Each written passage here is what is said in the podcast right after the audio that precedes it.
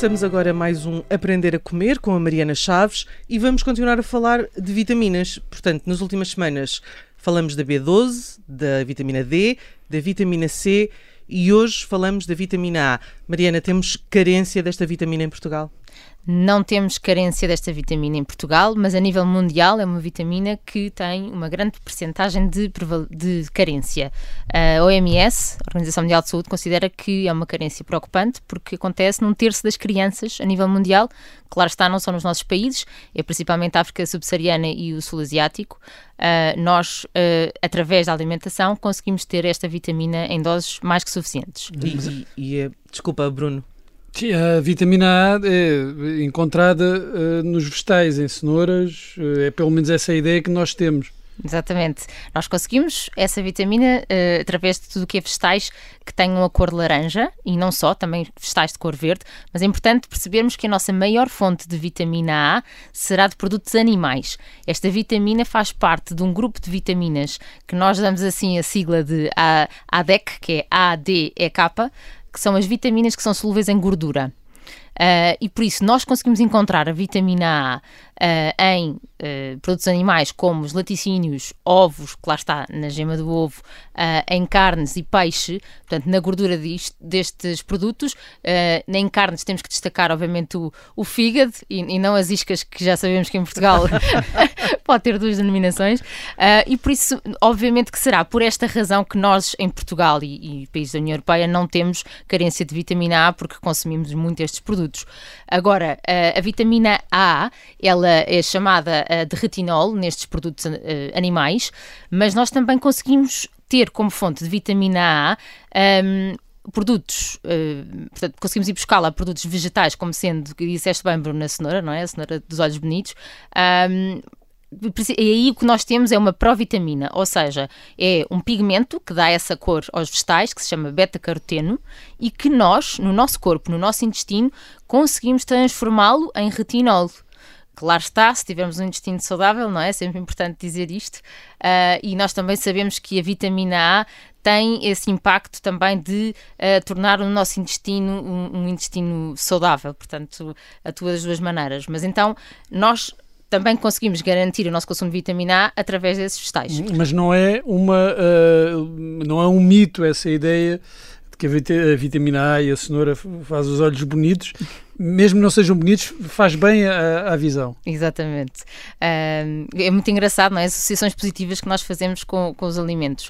Uh, nós sabemos que nestes países onde há carência de vitamina A, o risco grande que há é que é o responsável, esta carência é responsável pela cegueira nestas crianças. Uh, nós sabemos que a vitamina a, vitamina a é de extrema importância para a nossa visão, principalmente no que toca aqui a situações de baixa luz porque nós temos receptores à luz que necessitam, que fa faz parte da sua constituição, este pigmento, esta vitamina A.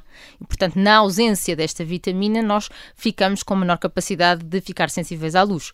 Uh, por isso, é, seria mais numa perspectiva de olhos saudáveis ou de uma visão. Propriamente saudável. olhos bonitos, mas olhos bonitos também são olhos bons, que funcionem bem, não é? Exatamente, precisamente visão noturna. É, vários estudos falam sobre isto, não é? Que às vezes acontece uma diminuição da capacidade da visão noturna e está associada a carências de vitamina A. E pode estar associada a problemas no intestino e, e, pode estar uh, associada a problemas do intestino, ou seja, nós hoje em dia falamos muito de, das nossas intolerâncias alimentares, das nossas alergias alimentares.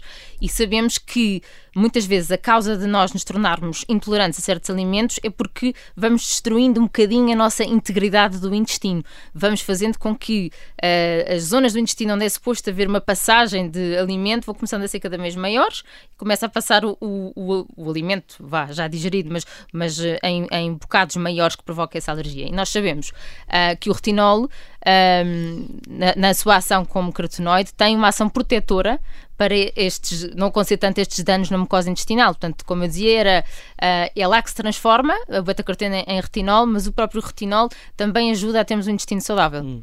E depois há aqui um pormenor que é a suplementação da vitamina A, que não é boa para todos. Sim, sem dúvida, sem dúvida. Portanto, aqui a mensagem importante a passar é que a vitamina A existe na nossa alimentação, eu acho que quase todos nós conseguimos ir obtê-la na nossa alimentação. É uma vitamina lipossolúvel, logo armazenamos no fígado e por isso não é uma vitamina que nós tenhamos necessidade de consumir diariamente. Por exemplo, ao contrário da vitamina C que tínhamos, que, que é hidrossolúvel, sai, nós conseguimos excretar e tem um tempo de vida útil muito curto, de 6 horas, portanto é uma vitamina claramente que necessitamos todos os dias e várias vezes ao dia. A vitamina A não. Um, e, e, e, portanto, nós, claro, podemos querer exponenciar a absorção da vitamina A e tem essa coisa gira que, que a gordura exponencia a absorção desta vitamina, não é? Tudo que seja vitaminas solúveis em gordura. Uh, e aqui fica a nota para as pessoas que ficam todas muito contentes de não pôr azeite na salada, uh, que acham que estão a fazer uma coisa extremamente dietética e, na verdade, estão a perder a oportunidade de absorver a vitamina A quando estão a comer cenoura ralada. Uh, e, mas, mas no que toca à, à suplementação, o que é que é importante sabermos daqui?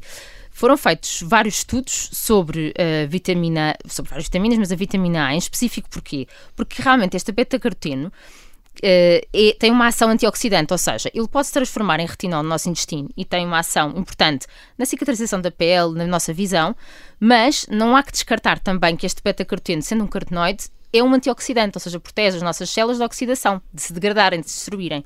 Um, e, e, então, sempre que olhamos para antioxidantes, pensamos, perfeito, isso em altas doses vai-nos proteger de tudo que são doenças que temos medo. Uh, mas então, foi estudado suplementação de vitamina A, altas doses, e verificou-se que, num grupo de pessoas que são os fumadores, aumenta o risco de cancro do pulmão. Logo, uh, sendo nós, vivendo nós uh, em Portugal, também temos que pensar que somos ou fumadores ativos ou fumadores passivos muitas vezes, não é? Existe sempre esse risco. Portanto, uh, claramente a mensagem a passar é que a vitamina A não necessita de ser suplementada, na maioria dos casos, não é? Obviamente, sabendo carência, sim, mas nestes casos acho que temos que pensar é como é que podemos ir buscá-la na alimentação. Uhum. Só mesmo para terminar, em que é que afeta, uh, uh, uh, por exemplo, um, tudo aquilo que seja cenoura, mas outros alimentos com aquela pigmentação, isso afeta a melanina? Exato, porque há aquela ideia. Há sempre uns, uns, bronzeadores que têm cenoura, não é? Ou que têm assim, uma coisa qualquer desse género. Ah, há uns suplementos até que dizem que prolongam o, o bronzeado. O bronzeado e, e, portanto, o que acontece é que a melanina é. Uh, a produção de melanina é definida pela nossa informação genética e nós não conseguimos alterar. Agora, a verdade é que um, nossa, nós às vezes podemos apanhar escaldões, não é? Se as pessoas não se protegerem devidamente do sol e damos o nome disso de, de eritema, não é? E, e nós sabemos é que uma boa concentração de vitamina A protege-nos desse eritema. Portanto, mais uma vez, não só não é pele bonita ou pele bronzeada, é pele saudável e protegida, a vitamina A vai ter um papel aí. E por isso a cenoura como snack na praia faz todo o sentido, ou antes de, de, da época balnear. Mariana, obrigada. Para a semana temos mais um Aprender a Comer. Até lá, estamos nas plataformas habituais, também no site do Observador.